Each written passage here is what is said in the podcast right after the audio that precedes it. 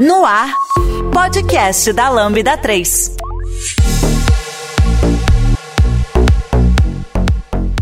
Olá, eu sou a Camila e esse é o podcast da Lambda 3. Hoje vamos falar sobre antipadrões de agilidade, parte 2.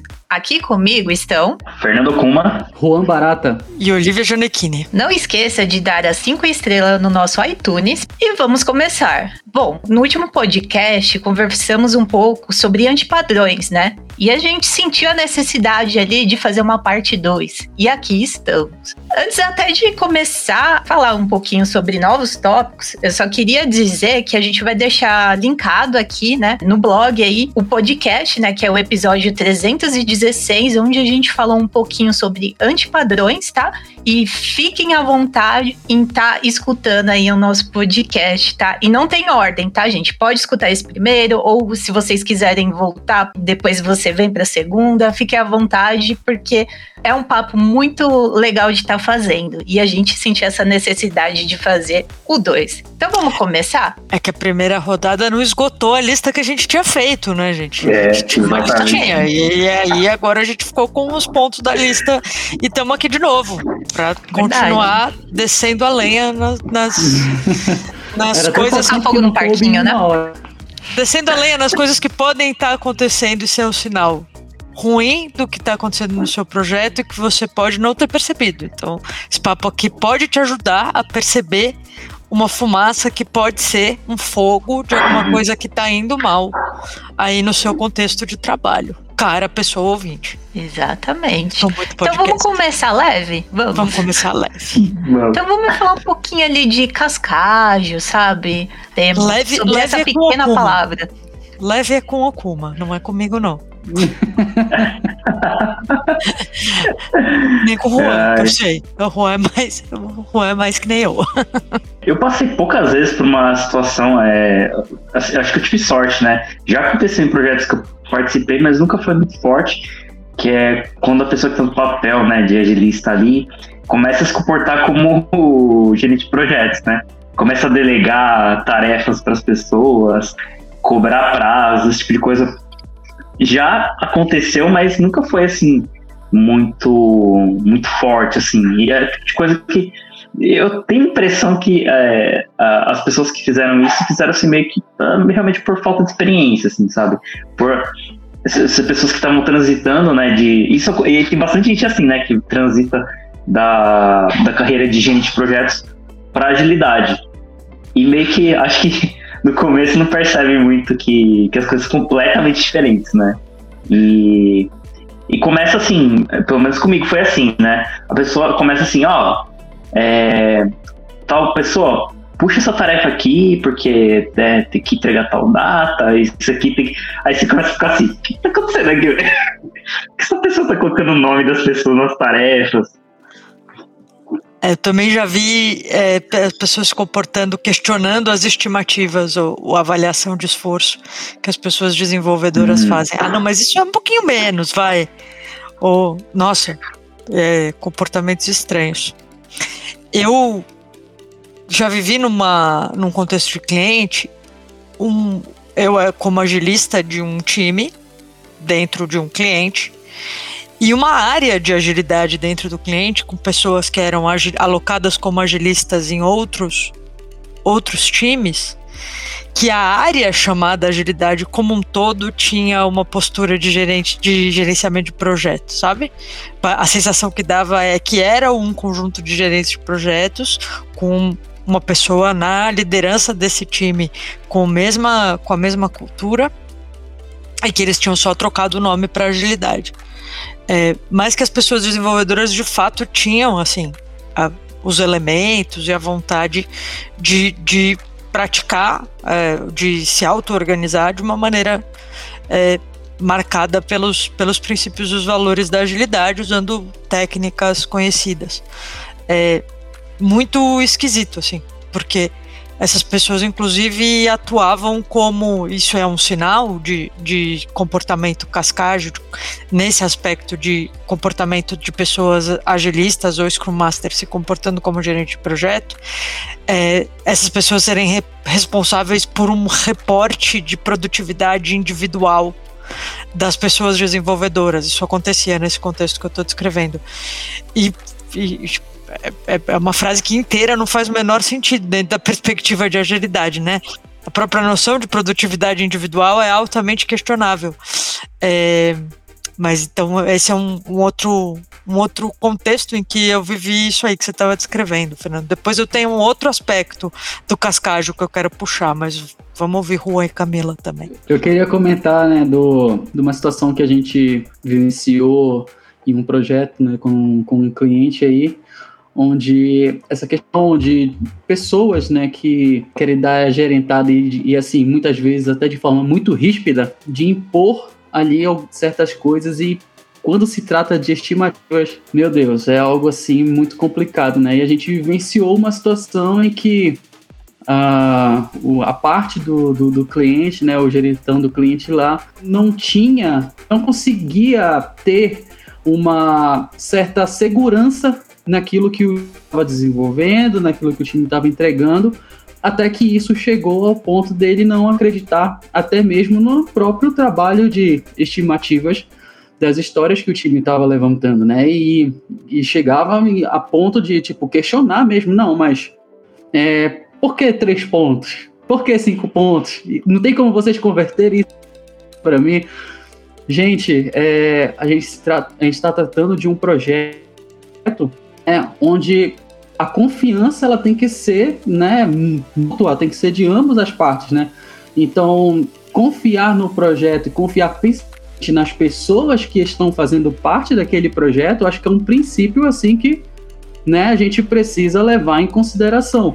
E se você está fazendo, né, essa gerentada até mesmo nessas nessas partes tão pequenas do trabalho, né, que, enfim, você não está conseguindo ter, né, a, assim, não conseguindo segurar a, a sua, o seu lado gerente a ponto de, tipo, será que eu confio nesse time a ponto de entender que porque eles estão falando que isso vai ser né, numa complexidade de X e eu estou querendo jogar essa complexidade, né, querendo dar minha ajeitada para que essa complexidade se torne mais baixa, isso é muito, muito perigoso, não somente para as estimativas do time, mas para o projeto está passando, a atenção que o teu time está passando e é com esse projeto, né? Então você está colocando em risco não somente na, as, as pessoas, né? Não somente uh, as estimativas que aquelas pessoas estão fazendo, porque o projeto, ele, né? Você pode estar tá passando uma estimativa que essa estimativa pode ser assertiva, mas pode não ser, né? E tá tudo bem, a gente vai fazer em determinado momento, a gente vai entregar isso.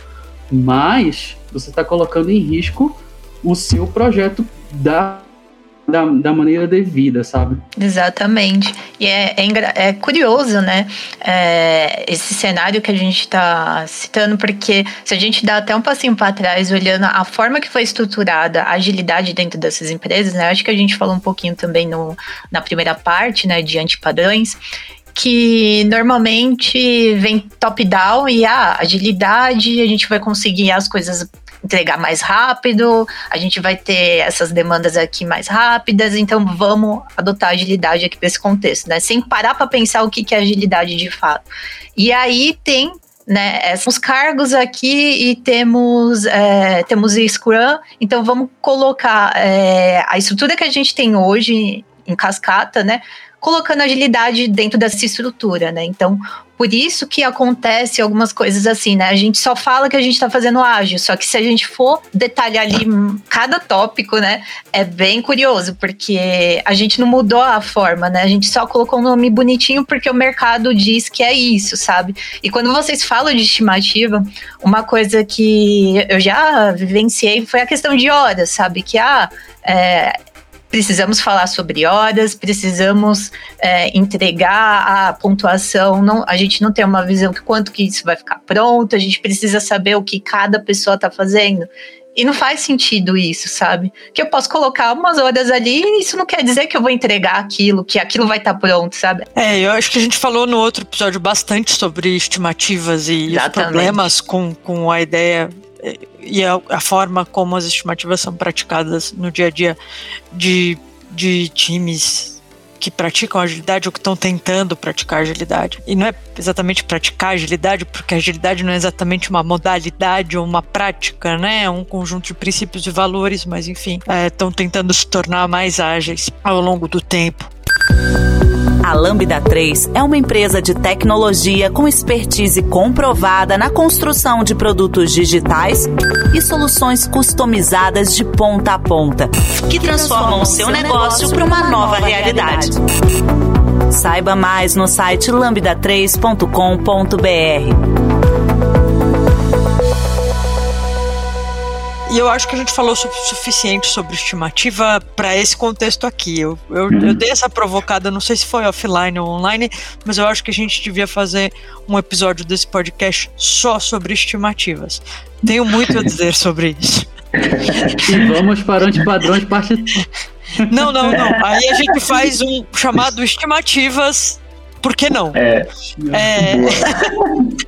é, é eu acho. É, mas eu ah, queria pode. citar mais um, um aspecto do, dos, das, dos contextos que parecem ágeis, mas que na verdade estão ali praticando cascata, que tem menos a ver com os times e sua auto-organização, sua autonomia, que são as coisas uhum. que a uhum. gente está uh, ah, apontando aqui que ficam em risco é, quando você tem uma implementação de ágil que na verdade é só uma mudança de nome.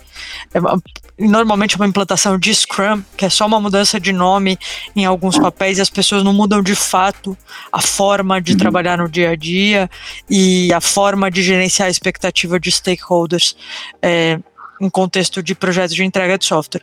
Tem uma outra coisa que é quando o, a agilidade está numa etapa, ela está encapsulada como o, o Scrum está encapsulado como uma etapa de desenvolvimento no, no que os kanbanistas chamam de upstream e downstream, ou num contexto em que as coisas que acontecem antes do time de agilidade e as coisas que acontecem depois do time de desenvolvimento não estão é, dentro do, do, não estão alinhadas ao mesmo princípio de e valores de forma de trabalhar e para mim, é, isso está muito tá muito associado com a ideia de desenvolvimento de software enxuto, né, o Lean, é, que é quando você tem um time que pode até ter autonomia, não está sofrendo microgerenciamento e tudo mais, mas ele está num ponto da, da cadeia de entrega de valor em que antes dele antes das coisas chegarem para as pessoas desenvolvedoras é, executarem, né, transformarem em código. É, as coisas demoram muito tempo e tem um processo de definição é, de valor de negócio longuíssimo. E quando isso é muito comum, então às vezes o time está pegando um escopo que está definido há seis meses, que é uma coisa que em quase nenhum contexto faz sentido, porque é, é, é, é, é simples. É só né? pensar que se você está construindo uma história hoje que foi escrita seis meses atrás, você tem um desperdício de seis meses de aprendizado sobre o contexto daquela história que foi que está jogado no lixo porque alguém resolveu fixar é, uma determinada forma de entender aquele problema e a solução daquele problema seis meses atrás e por algum motivo a organização e o processo no qual esse time está inserido está apegado nessas definições que estão estão é, acumulando desperdício. Quanto mais tempo você demora, é, você vai acumulando desperdício. O mesmo padrão se manifesta depois da, da, do desenvolvimento de código. Às vezes o time está lá desenvolvendo, está até integrando Está integrando código num ambiente de homologação, integrando, integrando código no ambiente de homologação, mas você tem um grande gargalo para subida é, para produção ou Inclusive, a gente fala disso ali no outro podcast, primeiro episódio do Farol Lambda 3, a gente fala sobre a coragem de ir para a produção. Como uma parte importante, porque o que essas duas coisas afetam em linguagem nem é o lead time. Então, às vezes, você tem um processo ágil de desenvolvimento que está gerando um cycle time legal, tem um ambiente seguro, tem melhoria contínua e tudo mais, mas do ponto de vista da organização e da entrega de valor, não significa muita coisa, porque o lead time está gigante. Você está com lead time de nove meses para sair de uma ideia. Você vai demorar uma gestação humana para sair de uma ideia de botão ou de feature nova até chegar uhum. e entregar isso para o teu usuário final, que é o que importa. Então essa é outra manifestação de cascagem que eu queria chamar a atenção. Às vezes você tem um cycle time muito bom, num lead time bizarro, e isso é um mau sinal. E é estranho, né? Porque fica parecendo realmente um projeto é, cascata, que é, que é, tipo um projeto que demora meses para alguém ver alguma coisa acontecendo, né? Que é mais ou menos isso. Você cria aquele cronograma lá que pega seis, nove meses de trabalho, que a pessoa vai trabalhando, fazendo, trabalhando, parece que está acontecendo nada, e de repente aparece uma aplicação gigantesca em produção que você tem que ter, que as pessoas vão testar, e também não consegue testar tudo, porque é muita coisa que vem de uma vez só, né? E é meio bizarro, porque se você está fazendo o processo ágil e tá tudo funcionando direitinho, só que ninguém está recebendo essas features, não tem ninguém, né, tirando proveito disso, na prática, fica parecendo um projeto cascata mesmo, nesses clássicos que ficam meses para chegar alguma coisa em produção. Porque a gente não está com ciclos reais de feedback curtos. Uhum. A gente é, tem uma ilusão de ciclos curtos de feedback porque a gente está integrando num ambiente pré-produção. E, Verdade, e né? E talvez, e talvez as coisas que cheguem em produção depois de meses talvez já tenha perdido aquele time de mercado, né? Já, tipo, já chegou desatualizado já, porque não, e hoje em dia a gente tem tanta ferramenta técnica para viabilizar a subida em prod contínua tanta, feature uhum. toggle, é, deploy canário, as, as, uhum. as, automatizações de pipeline com suítes de teste end-to-end -end complexas, é, é, completas e altamente automatizadas que elevam o nível de segurança muito mais do que qualquer QA manual de quatro meses que você queira implementar na sua mesmo você que está aí na sua instituição altamente regulada da área de saúde ou da área de finanças, mesmo aí. O interessante é que a gente já ouve falar, né, há muito tempo, né, que o valor é software é, em produção, né, software em produção, software em produção. Só que a gente acaba muitas das vezes, né, é, pela situação que acontece no dia a dia e tudo, isso acaba virando um, um, esquecimento, assim, da galera, né? Cara, eu uhum. quero fazer ágil. Muitas das vezes até o, o processo, ele é maduro, as pessoas são mais... No, no, no, ambiente que ela tá ali, né, na pressão que ela se encontra ali, às vezes esse antipadrão, ele meio de forma muito sutil, é muito cuidado que a gente tem que ter nessas ações, porque uh, o que é valor para o cliente hoje daqui a algum tempo, e esse algum tempo ele pode ser é, muito relativo, ele pode ser um mês, pode ser dois meses, né? Ou pode ser um daqui a uma semana, não vai mais fazer sentido, né? Então você quanto mais tempo você passar com esse lead time aí, né, né de, de, perda de tempo, que você não está levando o seu software para produção, o risco de quando for para produção, né, isso não fazer mais sentido para o seu cliente, ele vai estar tá só aumentando, vai estar tá só aumentando cada vez mais. Então, a gente tem que ter muito cuidado com isso. Exatamente. E aí, gente, eu queria até puxar um outro tópico que eu acho que está bem relacionado a isso, né? Que a gente estava falando aí de lead time, da gente pegar é, esses pontos, né? Identificar ali se está fazendo sentido ou não é, é, esses trabalhos e, e quando a gente precisa fazer eles. Eu queria puxar é, o papo de escopo, né? Então, quando a gente fala de cascagem, quando a gente está falando sobre é, como que a gente lida com os, é, como que a gente vai lidar com esses projetos, a gente tem dois tipos de escopo: o escopo fechado e o escopo aberto. E a gente tem o cascagem. Então, o que, que vocês identificam ou quais são as experiências são a isso? Meu caro chefe, minha cara chefa, meu caro colega, minha cara colega, é, Escopo fechado é simplesmente a mentira que você escolheu contar para você mesmo hoje. Escopo fechado ou é uma grande mentira ou é uma um grande desperdício. De duas uma. Uhum. Justamente pelo exemplo que eu dei agora de por que, que eu estou desenvolvendo hoje uma coisa que foi decidida seis meses atrás e eu não estou aproveitando nada do conhecimento que foi gerado dentro da organização. E eu duvido muito que a sua organização não tenha gerado nenhum conhecimento útil sobre o contexto daquela entrega de valor nos últimos seis meses. Ou mesmo sobre o contexto da entrega de valor, que não seja sobre o item a ser desenvolvido de valor, alguma coisa aconteceu com o ambiente de desenvolvimento de tecnologia dentro da organização em seis meses. Se não aconteceu, então isso é um sinal de que tem alguma coisa ainda mais grave em curso, porque era para ter acontecido, era para ter melhorado, era para ter mudado, uhum. era para coisas estarem sendo experimentadas e tal. Então, a ideia de escopo fechado, a ideia de é, iniciar um trabalho tentando ter algum controle sobre o que, que vai ter acontecido depois de X tempo, não estamos nem falando de cronograma, né? É uma ideia não só perigosa, como ela também é inútil as coisas vão mudar. E quando a gente. O problema da noção de escopo fechado é isso ser tratado como uma verdade escrita em pedra o ponto ao redor do qual a gente vai ter conversas ao longo de um, de um processo de prestação de serviço ou de um processo de colaboração para construção de software ou de qualquer outra coisa, né? Mas a gente está falando aqui especificamente de software. E lá o nosso manifesto já diz, né? Pessoas, interações, mais do que documentação e tal. Então, uhum. mais do que aquele apego a um determinado escopo. E aí eu preciso fazer uma ressalva já fazendo aqui que é assim. Aí se torna muito importante entender qual o nível de granularidade em que esse escopo está definido. Então, eu diria, dá para fechar o escopo. A gente pode combinar um escopo num nível médio de granularidade do próximo mês de esforço.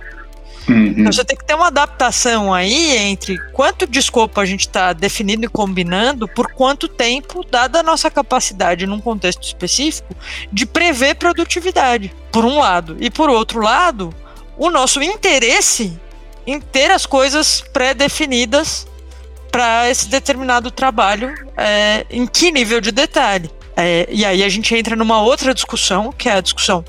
Tem duas discussões que são muito diferentes. Uma é sobre a previsibilidade de produção, que no tipo de trabalho que é de produção de conhecimento, como é o trabalho, trabalho criativo de desenvolvimento de software, não obedece às regras de produtividade tayloristas, então você precisa de outros parâmetros. E aí é muito mais fácil prever baseado no que você conhece sobre o passado do que tentar tirar uma previsão do ar. Veja nosso podcast futuro sobre estimativas. Falaremos mais sobre isso. Como por outro lado, a definição de prioridades, porque o jogo, o nome do jogo é priorização, quando a gente fala uhum. de escopo. O nome do jogo é priorização. Então, se por um lado você tem uma questão em relação ao escopo fechado que bate nos limites da previsibilidade, no outro lado, bate no interesse em ter a minha priorização enrijecida, mais ou menos. Quais que são os parâmetros que eu uso para priorizar? É, se eu priorizo de acordo com contra orçamento ou contra planejamento anual, talvez é, seja o caso de começar a ter conversas dentro da organização de como é que a gente prioriza, mesmo o trabalho das equipes de execução, contra objetivos de negócio. Aí eu dou missão, eu dou missão para o time de tecnologia. A gente precisa fazer mudanças ao longo dos próximos seis meses nesse produto para atingir X, Y e Z métrica de produto. A gente precisa aumentar a retenção, a gente precisa diminuir o churn, a gente precisa aumentar o tempo em determinadas telas que as pessoas ficam, a gente precisa aumentar a conversão, porque as pessoas estão indo até certo ponto da nossa pipeline, mas tem aqui, tem um gargalo que a gente identificou. Ou seja, você não está priorizando, colocando uma série de soluções num cronograma. Você está colocando na frente, na mira, no horizonte de um time de execução que é criativo, que é competente, que é multidisciplinar, uma necessidade de negócio. E aí você pode mobilizar a sua organização como um todo. Virou palestra de novo, Che. Você já conhece a Lambda 3? Além de sermos uma empresa formada por pessoas apaixonadas por tecnologia, desenvolvemos e entregamos software com qualidade, segurança e inovação que podem ser um diferencial para o seu negócio. Acesse o site lambda3.com.br e conheça mais. É, assim, quando a gente é, define o escopo, se você define o escopo do projeto inteiro, você acaba perdendo exatamente isso, né? Você perde a oportunidade de levar uma feature para o seu usuário final e começar já a coletar o que, que você quer. Isso causa. Um, um dos problemas que isso vai acabar causando é que, é, primeiro, você perde essa oportunidade, né? Que o Oliver falou, de aprender com, com essa feature que está lá, que às vezes ela faz sentido ou não para o usuário final. E pode ser também que você vai, talvez demore tanto para ter esse feedback que você vai começar a colocar outras features em cima dessa daí, que quando chegar lá na frente você colocar isso no mercado, vai ser tão difícil refatorar isso que talvez você tenha que conviver com essa feature na sua aplicação, porque vai ser muito difícil tirar ela, mesmo ela sendo inútil. Mas você poderia ter percebido isso na hora que você fez, antes de você colocar mais coisas em cima dela. E aí, é, é exatamente isso. Você começa a aprender mais rápido se faz sentido ou não manter isso, porque todo o código que está na sua aplicação, ele tem que ser mantido, e é custo. Manter um pedaço de código dentro da sua aplicação é custo. E se você perceber depois, quando for difícil tirar esse código de lá, que você não vai poder tirar, você vai ter que manter ele, e vai ter que carregar esse custo como um legado na sua aplicação que não vai te trazer nenhum lucro e nenhuma vantagem de mercado. Então é muito importante você conseguir tirar feedbacks o mais rápido possível. Então, fazer aquele escopo gigante com um monte de centenas de features para depois levar isso para o mercado é uma loucura tão grande que a chance disso dar errado é muito grande, muito. Não que também é, vire bagunça, né? Não quer dizer que você também não vai, não tem escopo, ah, vamos fazer tudo na, na Go Horse, né? Na loucura. Não, você vai definir, né? Como a Olivia estava falando você vai ter alguns escopos, por exemplo, quando você define que aquela feature é daquele jeito e vai implementar, aquilo acaba virando um pequeno escopo, que é, né? Só que ele tá, tem um limite de, de tempo ali, ou seja, se você definir os critérios de aceite daquela feature, se você mudar esses critérios no meio do caminho, na hora que o time tá com a mão no desenvolvimento, vira bagunça. Porque o time já não consegue ter, é, ter uma certa previsibilidade do que tem que entregar. E aí começa a virar, então, quer dizer, a gente até fecha o escopo, mas fecha aquele pequeno escopo para poder manter o, o, equilíbrio, né? manter a, o, a organização do time para poder entregar alguma coisa. E mesmo que mude, pode mudar também alguma coisa nessa feature. Mas não façam isso no meio do caminho, né? Tipo, vamos fazer alguma outra coisa com essa feature? Então vamos criar um novo escopo para isso e priorizar e alterar e mexer. Então a gente vai criando pequenos escopos. Mas que também não é bagunça, né? Não é completamente sem escopo, sem uma loucura. Mas eu também não cria aquele longo escopo que não pode ser alterado, né? Porque Verdade. causa isso, né? Você perde o tempo de ter feedbacks dessas features. É, eu diria até que são teste de hipótese, né? A gente está testando. Se for errar, a gente vai errar rápido e consertar. Isso, o custo disso, como vocês falaram, é um custo menor. No projeto de escopo fechado, é, o que a gente percebe, né, e assim, como o Okuma falou, o problema não é né, você ter um escopo fechado, né, até porque existe um controle e tudo, contanto que o que é fechado ele seja né, pequeno, suficiente. O grande problema do projeto, quando a gente fala de projeto de escopo fechado, é o todo, né? São várias coisas, né? E quando você fala de várias coisas, você fala principalmente em é, que é um cliente que tem um projeto de escopo fechado que já tem uma data, né? Uma data para esse projeto de produção, né? Que esse prazo ele é inegociável, é com um escopo gigante e quando você tenta fazer essa negociação, né? Gera um ruído gigantesco. E eu vou dizer uma coisa: para times ágeis, times que têm coragem, times que são multidisciplinares, times que têm um potencial gigantesco, né, para lhe entregar softwares testados e softwares com feedbacks. Basicamente, você está prendendo esse time numa jaula e falando, olha, vocês vão ter que fazer isso e vocês não vão estar tá utilizando o potencial que esse time teria para entregar para vocês, né? E quando você chega com esse escopo fechado, você está limitando esse time não um time que poderia estar lhe entregando é, sustentável, um projeto que a cada iteração ele vai estar ali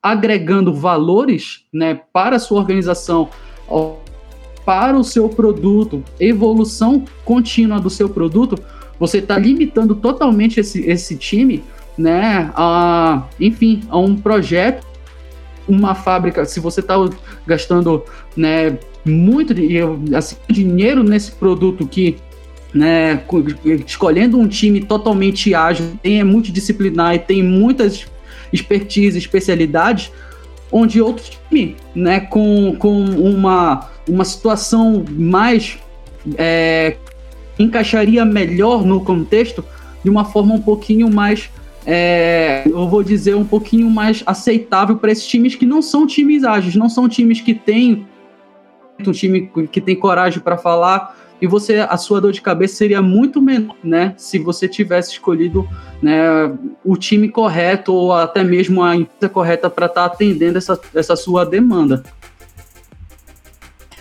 E, muito legal isso que você falou, Juan. E, e, aí a gente chega no ponto que assim, você tem quatro variáveis e normalmente essas, essas situações que, que a gente está descrevendo aqui, que você descreveu bem agora, elas chegam numa outra autoilusão das pessoas que tomam decisões, que assim, ó, a gente tem basicamente quatro variáveis. A gente tem o escopo, a gente tem o tempo, a gente tem o custo e normalmente as pessoas param aí e a gente tem esforço.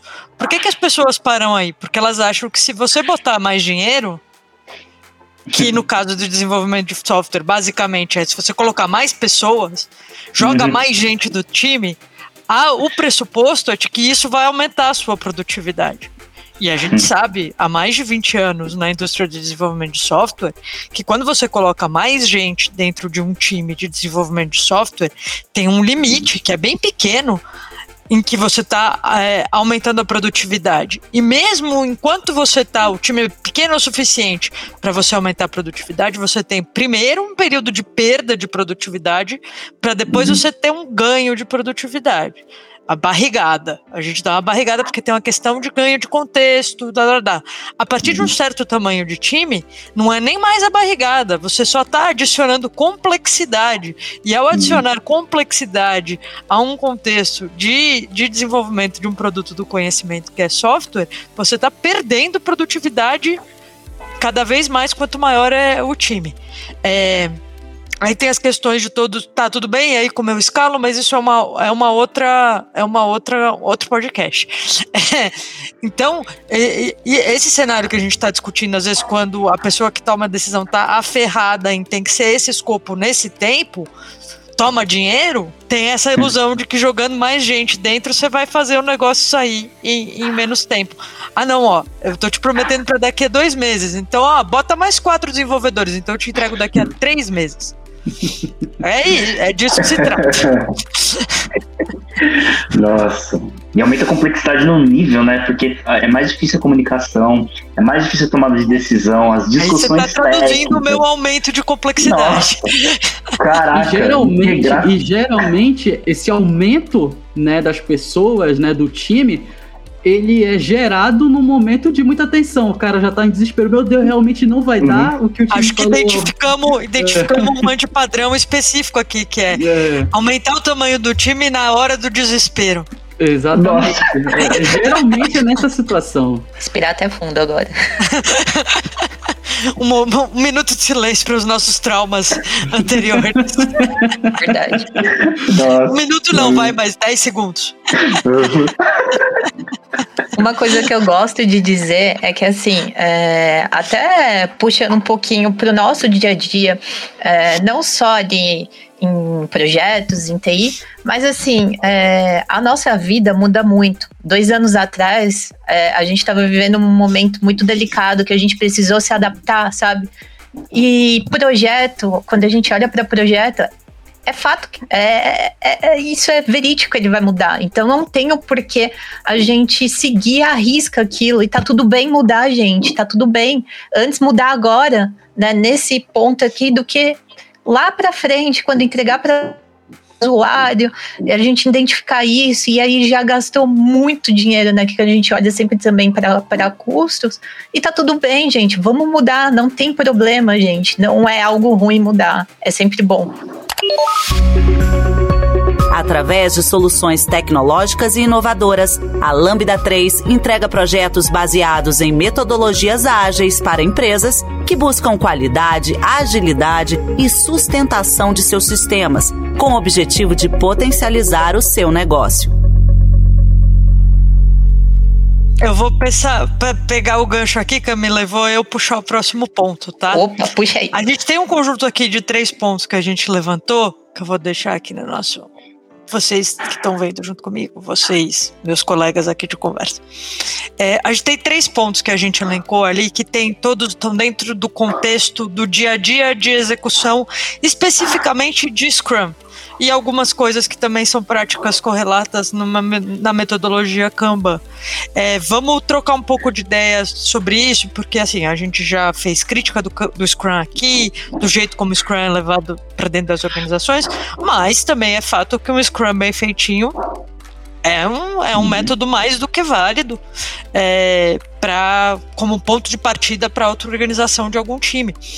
É, e tem algumas coisas que, que são coisas que, que a gente detecta fácil, que são um sinal de que você tem ali uma possibilidade de melhoria é, no, no, no, no como teu teu time tá, tá rodando para ele rodar cada vez melhor, dado o seu próprio contexto e, e os seus objetivos e as pessoas que estão ali. Um, um primeiro ele é até. Eu vou começar pelos que são mais específicos do Scrum e depois a gente vai para uns que é, são mais gerais. Tem um primeiro aqui que é a, a qualidade das deles, né? É, é, daily é, é uma, é uma das cerimônias do Scrum, é reunião diária, em alguns lugares as pessoas chamam de reunião em pé, porque como é uma reunião que é para ser muito sucinta, às vezes é, fazer ela em pé gera esse senso de vamos terminar isso aqui logo. E um do, uma dos, dos antipadrões que a gente comentou antes aqui, preparando isso aqui, é a presença de pessoas que não estão no time, não estão no dia a dia da execução do trabalho é, dentro da Daily. Quem quer comentar esse primeiro ponto? É, eu, é, é, bem esquisito. Quando eu já participei de mais de um projeto que isso aconteceu, e começou a acontecer muito forte na pandemia, porque o fato da gente estar tá, né, remoto e tal, e tá todo mundo. É, tipo, a gente não tá se vendo, né? Não tá fisicamente. Nossa, é, começou a ficar muito comum. Pessoas que às vezes o time nem sabe quem são, aparecem e não falam nada e ficam lá ouvindo. E aí as pessoas do time estão lá falando sobre as coisas que fizeram, né? comentando se estão com algum problema, algum impedimento, alguma dificuldade. E a dele é esse momento, né, do time alinhar, alinhar o que está acontecendo e pedir ajuda, e oferecer ajuda, e entender, né, o que está acontecendo no projeto. E é complicado porque o time está falando sobre coisas em que as pessoas têm contexto, é o que a gente fala, é uma reunião muito curta, ela é muito sucinta, então a gente não fica dando contexto, todo mundo teoricamente tem o contexto do que está sendo falado. E aí quando você chega lá e fala assim, por exemplo, ah, eu estou tendo dificuldade nessa tarefa por causa disso. Você não sabe quem são as pessoas que estão ouvindo lá, que estão juntos. Pode ser pessoas stakeholders, podem ser pessoas importantes do cliente, pode ser pessoas que talvez não tenham muita relevância, mas você não sabe quem está ouvindo. E aí o time começa a ficar meio inibido. Fala assim, pô, será que eu vou falar aqui que eu tenho alguma dificuldade? Será que eu peço ajuda? Será que eu falo que tal pessoa do, do cliente não está me dando apoio? Porque eu não sei quem está ouvindo, que a pessoa pode dá alguma confusão com o cliente. A, a dele começa a ficar esquisitíssima, sabe? E a, esse momento é um momento em que o time tem que estar tá se sentindo muito seguro para falar sobre as coisas do dia a dia, porque provavelmente você vai ou falar de problemas, né, ou pedir ajuda. E tem muita gente que vai ficar acuado, assim, não vai falar. E fala, eu não quero expor ninguém, e eu também não quero me expor. Aí você vê aquelas pessoas que você nunca viu antes, aqueles nomes estranhos, ninguém não tem foto, não tem nada, só tem inicial das pessoas, você fala, meu, eu vou falar só que tá tudo certo e não vou falar nada. E aí você vai tentar falar com as pessoas depois. Aí acontece. Esse momento perde o sentido. Tipo, vira um momento só de você entrar e fingir que tá tudo bem. Então, eu acho que é, tem muitas empresas que não levam muito a sério, sabe, esse momento e não entende muito bem o quanto é importante que o time esteja é, só as pessoas que estão com contexto, que entendem o que está acontecendo para poder, para não entender nada errado, não vir uma mensagem atravessada, vir uma coisa fora de contexto que pareça que o time não está fazendo uma coisa errada ou que não está conseguindo ou qualquer coisa do tipo, né? E eu fico até eu brinquei uma vez com o time, eu falei assim, pô, essas pessoas entram aqui, cara, o que será que eles tiram de proveito do que a gente fala aqui? Porque, cara, não tem faz sentido nenhum para ninguém que tá aqui. A gente às vezes tá falando sobre, ah, eu vou fazer a criptografia com essa chave, com esse não sei o quê. Uma pessoa que não tá no contexto, que proveito a pessoa tira dessa informação, né, cara? Ela tá lá só pra sei lá o quê, meu. E aí, eu, então, aí eu, eu tava brincando de, pensa se fosse presencial, a gente já tá todo mundo aqui juntos, de pé, falando, né, sobre o nosso dia a dia, e ia ter tipo uma roda em volta, tipo uma seita assistindo a gente conversando, que seria esquisitíssimo se fosse presencial, né? É, é engraçado, né? Porque assim, hoje eu vou ser a pessoa do passinho para trás, tá bom, gente? Porque assim, a gente precisa entender qual é o objetivo da Day, o porquê a gente precisa fazer ela, quem são as pessoas que realmente precisam participar, quais são os papéis e responsabilidades dessas pessoas. E é isso, sabe? Então não faz sentido a pessoa estar tá ali, não, não vai gerar valor ali, sabe? O que, o que vira isso é aquela coisa de gerência. Preciso saber o que, que eles estão fazendo, se eles estão fazendo alguma coisa. Ah, tá trabalhando no remoto? Será que tá trabalhando? Não faz sentido isso, sabe? Mas dando um passinho para trás, eu acho que é isso. O que, que é. Qual que é o objetivo da Daily? O porquê ela existe? Quais são as pessoas e responsabilidades dela dentro dessa Daily? Aí a gente já responde se faz sentido ou não essas pessoas estar tá participando, que eu acho que não faz. Juan, quer comentar? Não, eu ia falar que, que é, eu acho que tá faltando muito, assim, né, do, e a gente já tinha comentado isso em alguns momentos, é, que falta, acho que talvez um pouquinho das pessoas que estão no, no projeto, né, e que são as pessoas que, que estão ali, né, trataram o time ágil e tudo, é ter um pouquinho mais né, de, de, de entendimento de que aquelas pessoas são pessoas adultas, né, são pessoas que estão no projeto para contribuir e não estão ali para atrapalhar.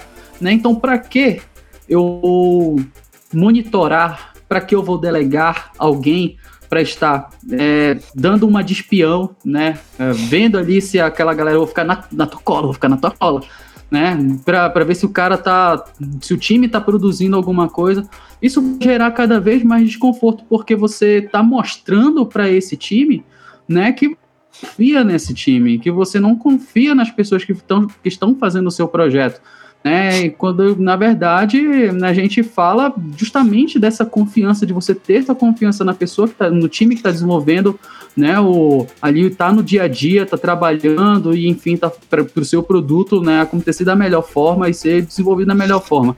E quando a gente fala né, de daily, é basicamente é, é um, uma, uma reunião onde o time né, vai trazer né, aquilo mostrar né, aquilo que ele está passando, o que é está acontecendo com, com, com o seu desenvolvimento, né, com o seu dia a dia. Se ele está tendo algum problema em que precisa ser escalar, aí sim essa pessoa que né, tá dando uma de espião na, na, na reunião seria entendeu? É, mas fora isso, fora essas exceções, esses impedimentos que a gente chama, né?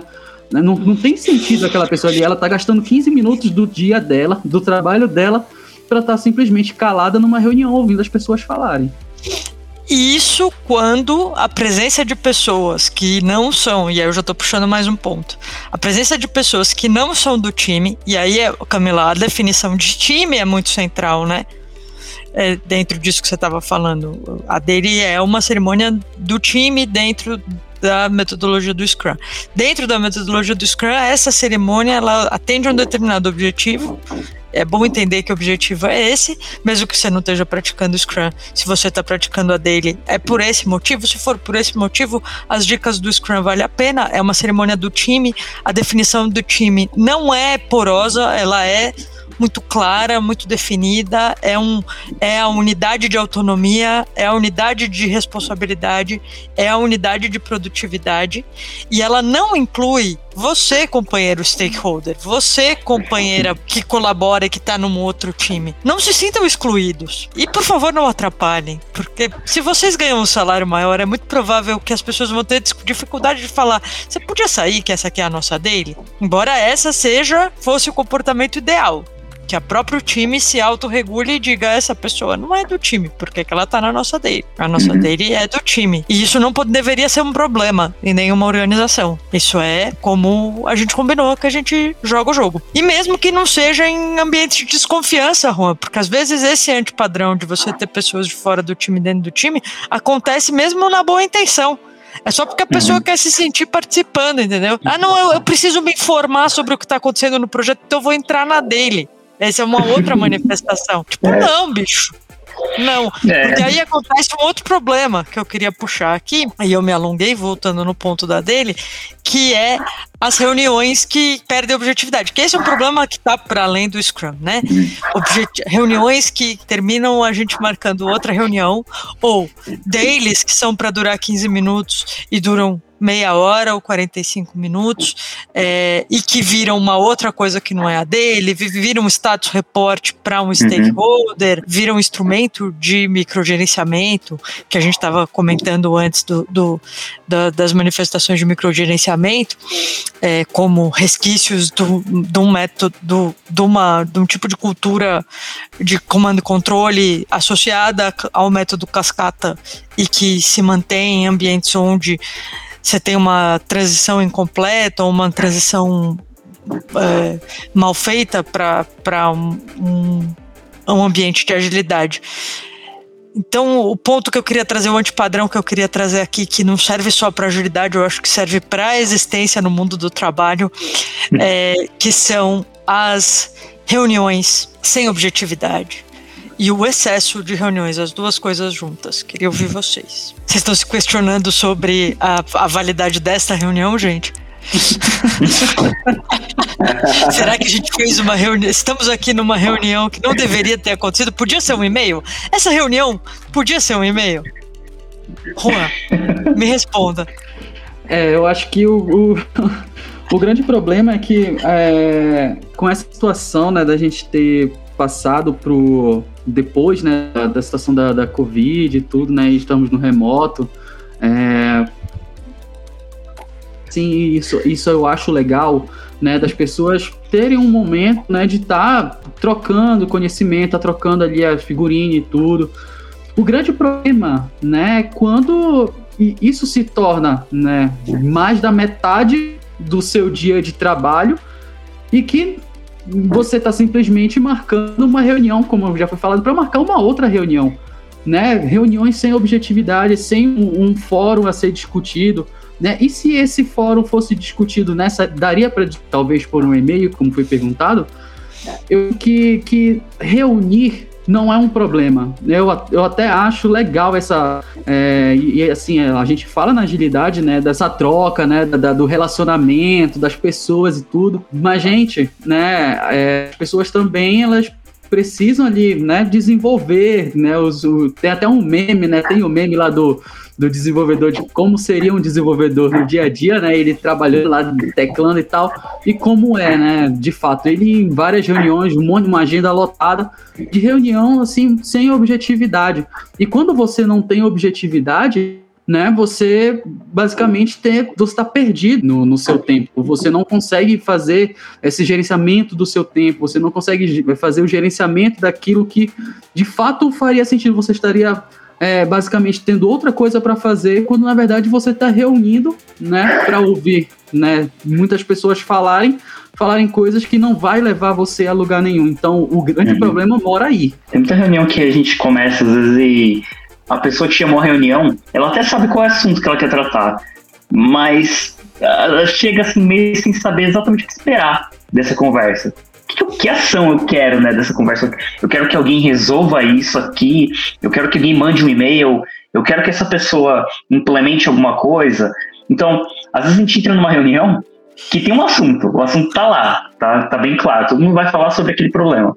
Só que o que, que a gente espera que aconteça no final dessa reunião? Alguém vai puxar uma tarefa, vai ter um plano de ação.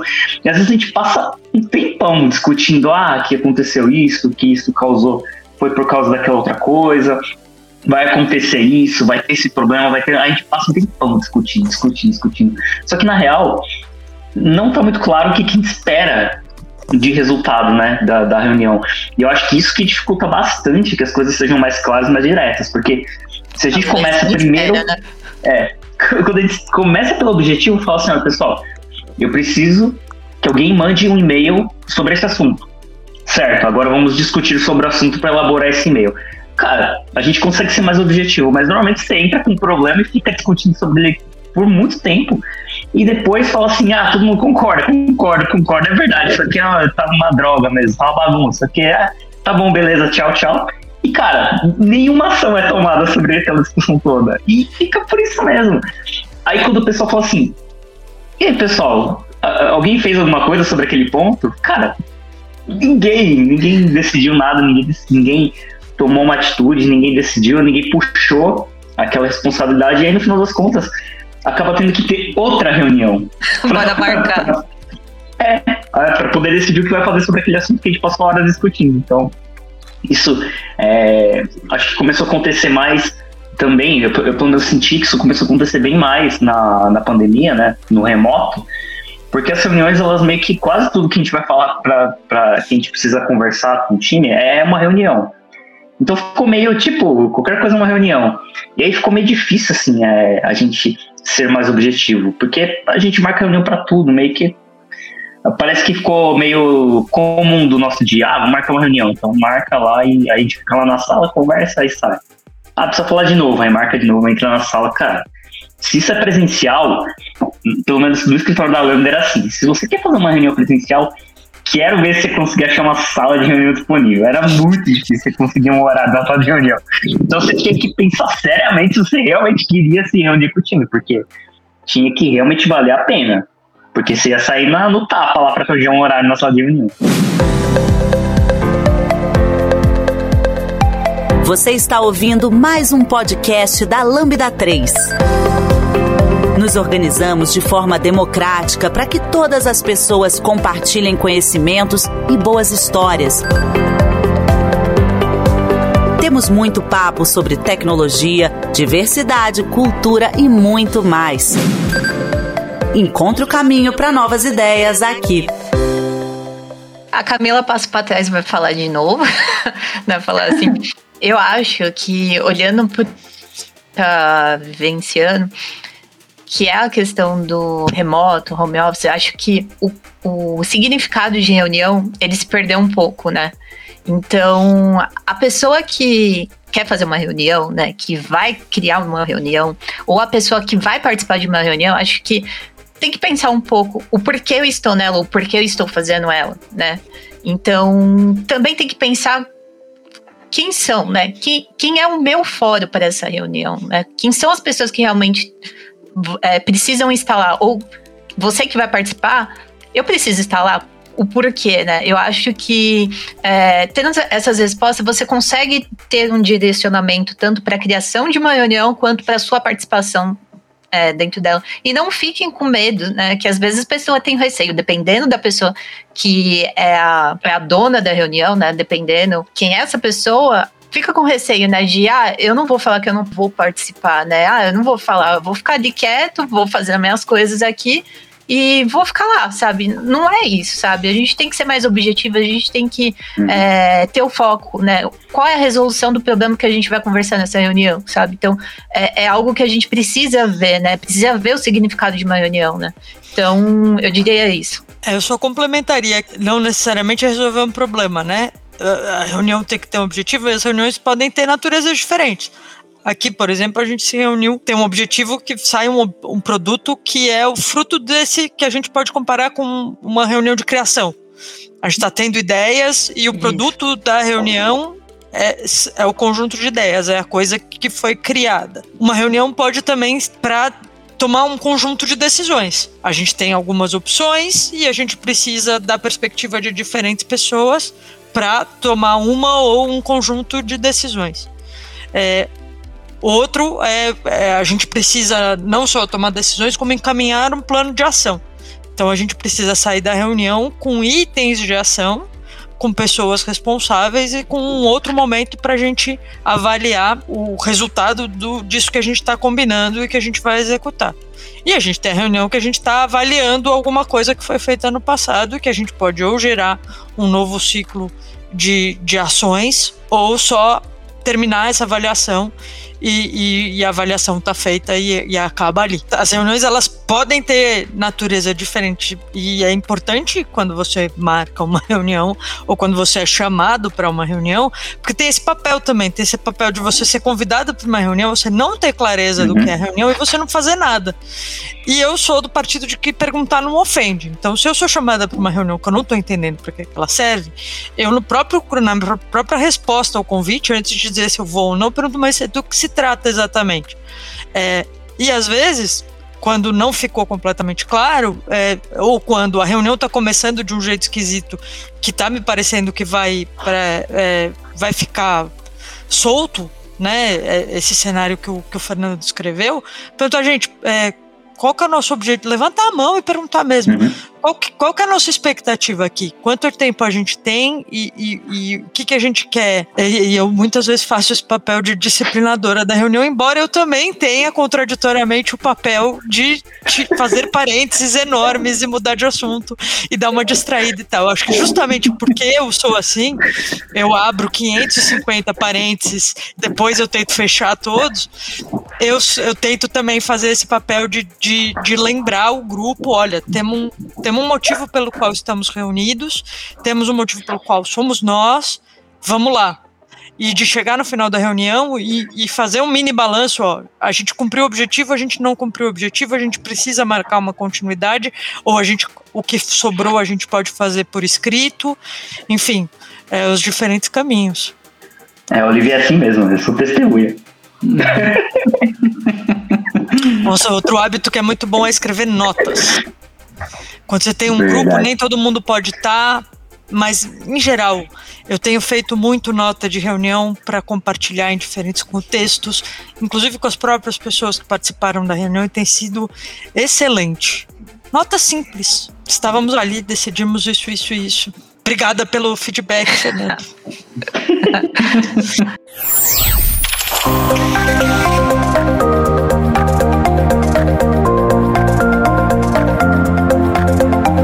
Esse podcast é produzido pela Lambda 3, uma empresa de tecnologia inovadora que pode te ajudar em seus maiores desafios. Especializada em desenvolvimento de software, a Lambda 3 tem experiência na entrega de projetos de maneira ampla e contínua, através de metodologias ágeis que fazem a diferença para o seu negócio. Conheça nossas soluções entrando no site lambda3.com.br.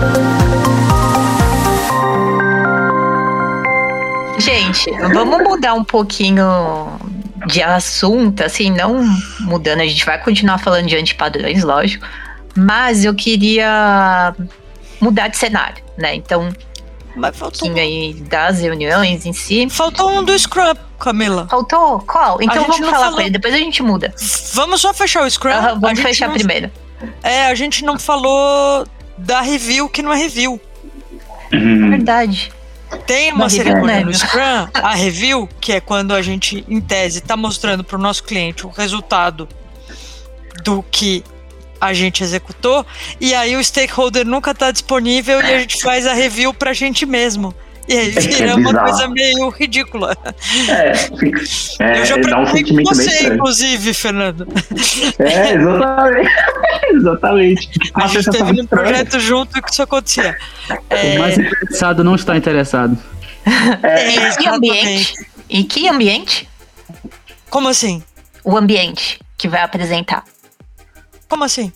O ambiente. Ah, o ambiente. Ah, é, é, apresentem o Qual ambiente vamos apresentar? Apresentem não é homologação. Não, não, não, não, não apresentem prod e não apresentem para o é. stakeholder.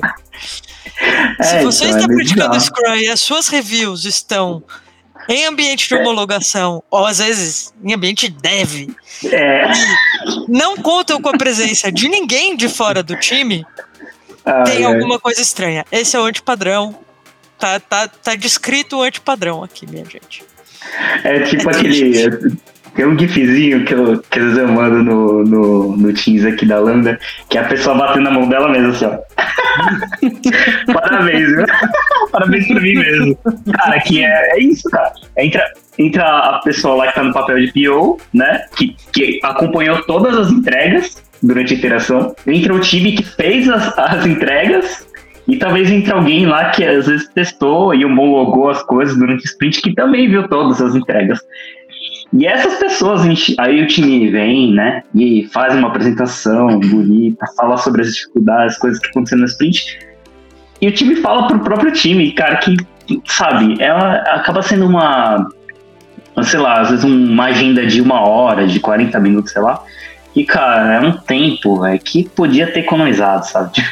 cara, mais uma, é mais mundo... uma reunião é, não cara. teve um objetivo, né? O objetivo alcançado. Até tinha o um objetivo, mas o objetivo não foi alcançado.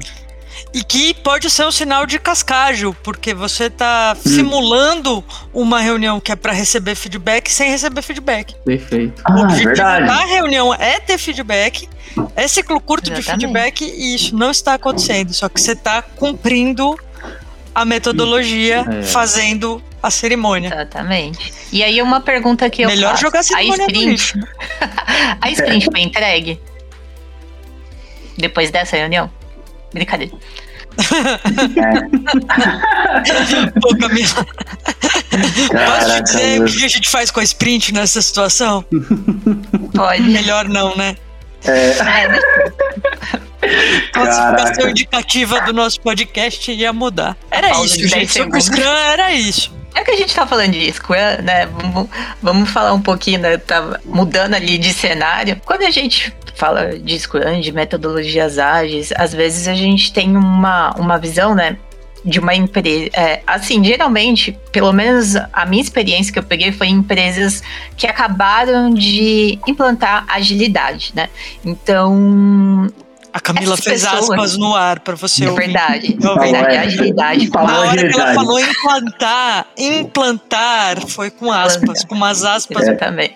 Sabe aspas irônicas? Então, essas aspas. Implantar agilidade. Exatamente. E aí a gente tem nomes bonitos, né? Então, a gente tem os squads, a gente tem as chapters, a gente tem é, tribos, tribos, na verdade. E a gente trela muito com o Spotify, né? Que é o modelo Spotify, o que é o modelo que o Spotify usa, enfim, né? E o que você sabe qual é a grande disso? empresa que não usa o modelo Spotify? Dananana, suspense, música de suspense. É, Spotify. Caraca, cara. Aquele modelo né? foi gerado em algum momento lá na vida do Spotify e já não é praticado daquele jeito há muito tempo. Mas é, isso é um padrão, Camila. Eu, eu acho que o nome desse padrão aí é a maldita modinha. Hum, é, eu acho estranho, assim, eu já participei de alguns projetos que também é a mesma coisa. Eu tava lá no time, e eu falo time, isso aqui é meu time, estamos aqui trabalhando todo mundo junto. Aí, pessoal, ah, essa é squad, eu já fico, pô, mas tudo bem. Agora, eu já ouvi fala... de um cliente, não, é que agora melhorou muito, mudou muito, estamos trabalhando com squads. É? Ah, mas eu também já ouvi isso. Pegaram os mesmos times, do mesmo jeito que funcionava, com as mesmas pessoas, mudaram o nome de time para squad, mudaram o nome do gerente para Scrum Master e. Ah, e é contrataram uma consultoria que são duas pessoas que vêm a cada 15 dias para dar consultoria de agilidade. Nossa, velho, é verdade. É engraçado, é, é triste, mas é engraçado. É, eu já eu trabalhei é gente. É engraçado, é triste, mas é, é, muito triste porque eu tô contando uma história real. É, então. É, se eu, se eu estivesse é inventando, ia ser só engraçado, mas eu não tô inventando. Não, eu nunca vivi é. Isso. Ah, eu já vivi. e aí, você tá lá na sua squad, né? Vou fazer as aspas aqui igual a Camila. E aí, a pessoa, aí chega alguém lá e fala assim: olha, é, eu vou, a gente vai se reunir aqui porque tem que falar com, com a tribo, porque a tribo tem que seguir um padrão e não sei o quê. E aí eu ficava pensando assim, cara, que, quem será que é a minha tribo, né? Porque eu só conheço meu time. quem é essa? E é assim, a tribo é tipo várias squads. E eu já trabalhei em projeto. Quando eu era adolescente, tribo era outra coisa. Quando eu era é, adolescente, então. tribo era assim, ó. Os góticos, os grunges, é. as patricinhas. Essas eram as tribos. Eu mesma é. era grunge. É, tinha é. minha tribo. É errado, é squad.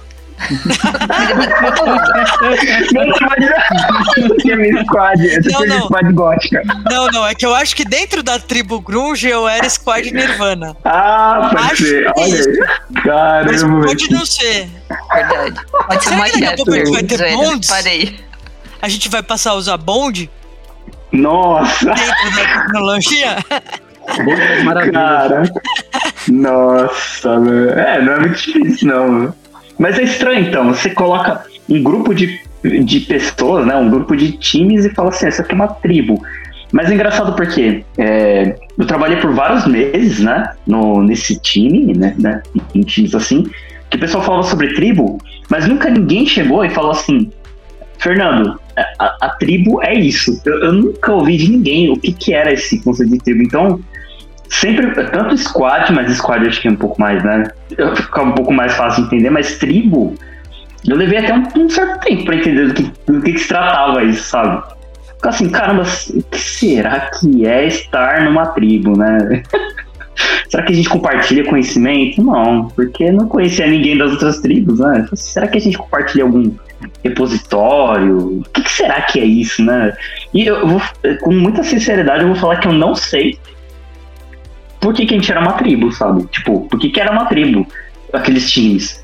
Porque, não sei, a gente não compartilhava nada. Não compartilhava conhecimento, não compartilhava base de código, não compartilhava nada de nada, não conhecia as pessoas, não interagia com elas. E aí, é só, no final das contas, pra mim, né? Era só um nome, tipo, que o pessoal falava em reuniões. Porque na prática, cara. E aí as coisas que se perdem porque vira uma modinha danada. Porque em algum lugar deve ter feito algum sentido algum dia isso, mesmo que seja no Spotify por um tempo no passado.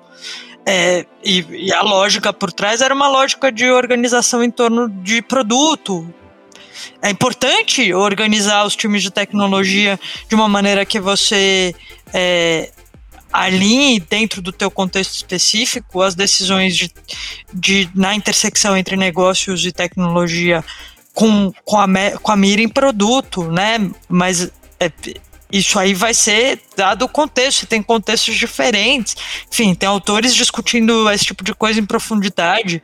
A Melissa Perry faz a comparação entre duas formas. É, para tipos de organizações diferentes no livro dela, que é muito bom, e que eu esqueci o título aqui, obviamente, mas pelo menos eu lembrei o nome dela, passando menos vergonha, né? Dependendo de como você olha para a cadeia de valor, como você distribui os times, você pode fazer isso com abordagens diferentes. E aí a gente volta para aquele ponto que está lá nos princípios e valores da, da agilidade, que é tudo depende do contexto específico em que você tá. O melhor jeito de se organizar é o jeito que funciona pro problema que você tem com as pessoas que você tem no contexto que você tá. É, não tem. Eu acho que o problema, o problema é que muita gente coloca agilidade né, naquela caixinha de ou usa Scrum, Scrum, eu sou ágil, né? Quando esquece que é, agilidade é um de possibilidades que você vai adequar, né? Ao seu contexto, vai adequar aquilo que vai funcionar para você, né, de uma forma é, que vai agir do tradicional, que vai sair do tradicional, que vai trazer valor para você, né, independente da forma Scrum, se você vai é o, é o Scrumban, né? É, é você colocar isso dentro do seu contexto e tornar o seu time produtivo, tornar o seu time eficaz, tornar o, né, os seus processos mais enxutos. Esse que é o objetivo e muita gente coloca a agilidade dentro de uma caixinha, dentro de rótulo, só para dizer que está sendo ágil, né? Sim, eu quero abrir meu coração aqui. Eu tenho. Estamos aqui eu... para te acolher, Camila. Por é favor. Pode falar. Vou abrir meu coração, porque é assim, gente, quando fala de squad, tribos, desculpa, mas eu tenho um pouco de ranço dessas palavras, sabe? Eu vivi uma experiência muito ruim com isso, sabe? Porque para mim, assim, a experiência que eu vivi, tá bom, gente? Tô falando sobre isso. Para mim era só uns nomes bonitinhos, porque o meu contexto, onde eu estava inserida, não fazia sentido, né? Então, squad é só para falar que são times, né? Se a gente for falar desses times, eles tinham atuações, projetos diferentes, né? Então, quando a gente olhava para tribo, né, era, era algo que não fazia sentido. Não, as, como o Fernando falou, as pessoas não, se conversavam. Tinha algumas que tinha amizade, outra, mas era algo pessoal, não era questão de, de projeto, de dia a dia, sabe? E aí ficou o nome bonitinho só para gerentes e coordenadores falarem: olha vocês são uma tribo, porque vocês são gerenciados por mim, entendeu? E era esse o objetivo, sabe? E aí, quando você questionava alguma coisa em relação a isso, falava assim: ah, mas vocês são uma tribo, então tribo tem que ser maior que squad. Então, é umas coisas que não fazia sentido na minha cabeça, sabe? Eu tô abrindo meu coração, que para mim eu tenho um pouquinho de ranço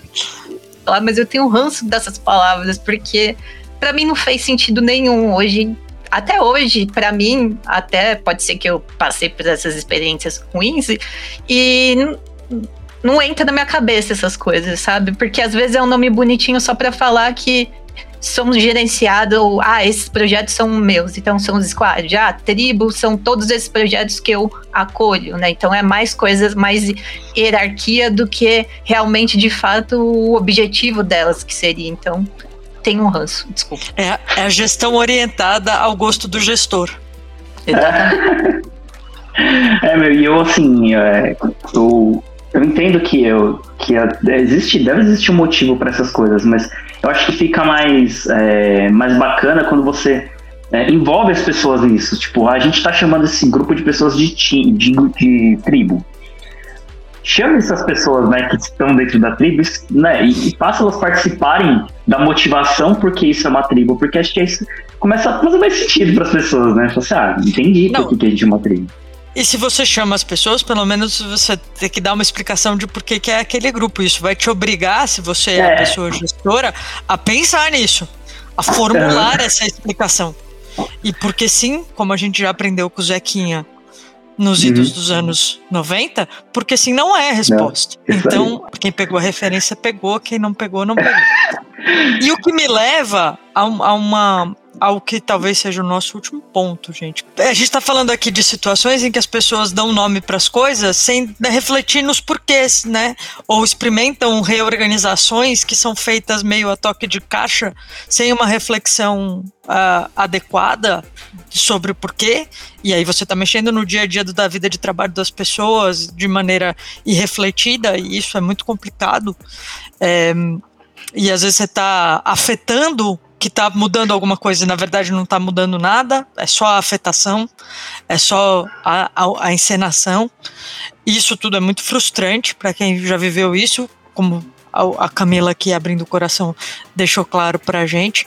E aí, para mim, tem um elemento. Se, se eu tivesse assim que escolher um, um, uma origem principal dos males, da forma como a agilidade como os antipadrões de agilidade se manifestam no contexto brasileiro, principalmente, eu colocaria a origem desses males na escolha infeliz de subtítulo do livro do Scrum. Essa pataquada de ter colocado no livro do Scrum o dobro do trabalho em metade do tempo é um clickbait dos infernos. Scrum não tem nada a ver com isso. É, os autores já falaram que não tem nada a ver com isso. Mas alguém da editora tomou essa decisão. O negócio tá aí, tá na versão em inglês, tá na versão em português. E aí, um cara que é gestor e que não quer aprofundar nas coisas e quer uma solução rápida para impressionar o gestor que tá acima dele, vê isso aí e fala: é isso aqui, ó. Execute-se. Vamos implementar. Porque. E aí, implementa, e aí o problema maior começa a tentar implementar, com as aspas da Camila, agilidade ou Scrum, com essa expectativa falsa que essa capa de livro dá de que vai fazer o dobro do trabalho em metade do tempo, como se uh, o foco dos princípios e valores de agilidade ou das práticas da, do universo das, da, da agilidade fosse trabalhar mais rápido. E não é é, é, a, a, possibilidade de trabalhar, de entregar mais rápido tem a ver com entregar de verdade. Né, tem, tem a ver com foco em entrega de valor. E aí, vezes, as pessoas às vezes estão só olhando por produtividade de entregável e não vai mudar necessariamente. Só que ninguém está olhando para o que está sendo entregue, se é valor mesmo ou não, e é essa a discussão que a gente precisa ter é, é, sobre se a entrega é de valor de fato. A entrega de valor, não a entrega de entregáveis. É o que, que a gente está medindo e o que, que essa capa faz com a cabeça dos gestores numa cultura de gestão, como a cultura da maior parte das organizações no Brasil. Então já fiquei aqui, já pistolei, essa é a minha pistolada. o último padrão de antipadrão de agilidade que eu queria mencionar é o diabo da capa do livro do Scrum. A ideia de que Scrum faz com que os times façam o dobro do trabalho em metade do tempo. Precisamos dizer com clareza: é mentira. Não é. compre gato por lebre. Isso é mentira.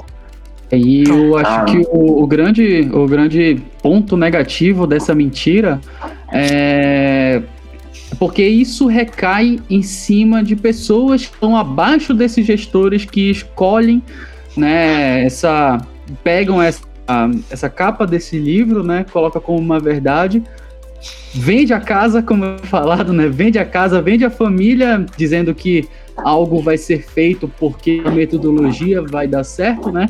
E as pessoas que estão no dia a dia, que estão fazendo estão é, correndo é, atrás para entregar o, aquilo que essa pessoa disse que iria entregar naquele tempo, né? Com, enfim, essas pessoas tendem a a ficarem doentes, né? Tendem a não ficarem satisfeitas com seus trabalhos, né? Com o dia a dia, uhum. as pessoas ficam desgastadas, né? É, o relacionamento com esses gestores ficam desgastados, são né, mais abaixo por não atingir um objetivo louco que foi colocado, muitas vezes são mandados embora, né? E eu acho que é aí que mora sim o ponto negativo, né? Então é, é, é, é, é bem complicado, né? E assim, por mais que é, é, provavelmente alguém vai ouvir isso e vai falar assim, tá, mas não, né? É lá o nome da capa do livro, né? Ninguém vai levar isso. Cara, é, é, assustador a quantidade de vezes que eu já ouvi isso, de pessoas realmente falando, é, realmente acreditando que é isso. Que quando você começa a fazer as coisas com metodologias ágeis, você vai fazer muito mais em menos tempo é, é assustador perceber o quantas pessoas acreditam mesmo nisso, sabe? De verdade, assim. E é uma coisa que é, é importante que as pessoas não fiquem só na superfície, né? Entendam exatamente do que se trata é, você trabalhar com metodologias ágeis, né? Porque é, é exatamente o que o Juan falou. Isso vai jogar uma pressão muito grande em pessoas que talvez nem tenham, sabe? Talvez nem saibam da existência desse livro. E às vezes nem sabem por que estão sofrendo pressão ali, né? Fala assim, não, isso aqui agora, esse time aqui agora é uma squad. E agora eu quero tudo que a gente ia fazer na metade do tempo. Então mudou o nome, ah, mudou, agora é squad e agora a gente é mais rápido. Do nada, né? Então, é, apesar de parecer, né, quando você ouve assim, ah, tá na capa, só, é só uma frase na capa do livro, né, que, ah, se a pessoa ler o livro, ela vai perceber que não é, mas, meu, é, é, impressionante a quantidade de gente que eu já ouvi falando, falando isso, assim. Ah, então você trabalha com, com agilidade?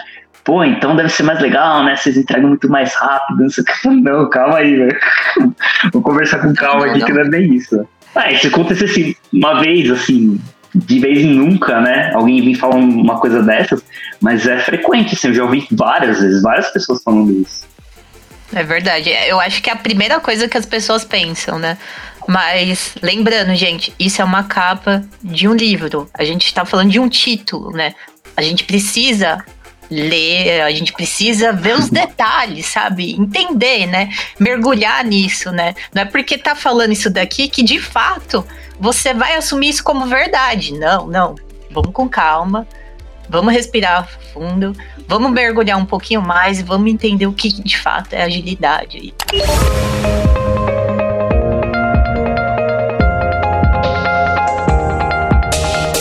Trabalhe na Lambda 3 de qualquer lugar do Brasil. Estamos com várias oportunidades abertas para atuação remota full-time. Acesse vagas.lambda3.com.br, conheça nossas vagas e vem ser Lambda. Ufa. Eu acho que é isso, né? Uma coisa boa que é o contrário da capa do livro do Scrum, leia o Manifesto Ágil de graça online. Também. Temos um podcast, galera? Temos. Muito esclarecedor, É.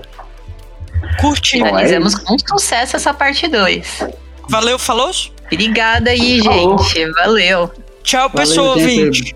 Tchau. tchau, tchau. Valeu. Você ouviu mais um episódio do podcast da Lambda 3. Indique para os seus amigos esse podcast. Temos também um feed só com assuntos de tecnologia e outro que mistura assuntos diversos. Toda sexta-feira, sempre com o pessoal animado da Lambda 3.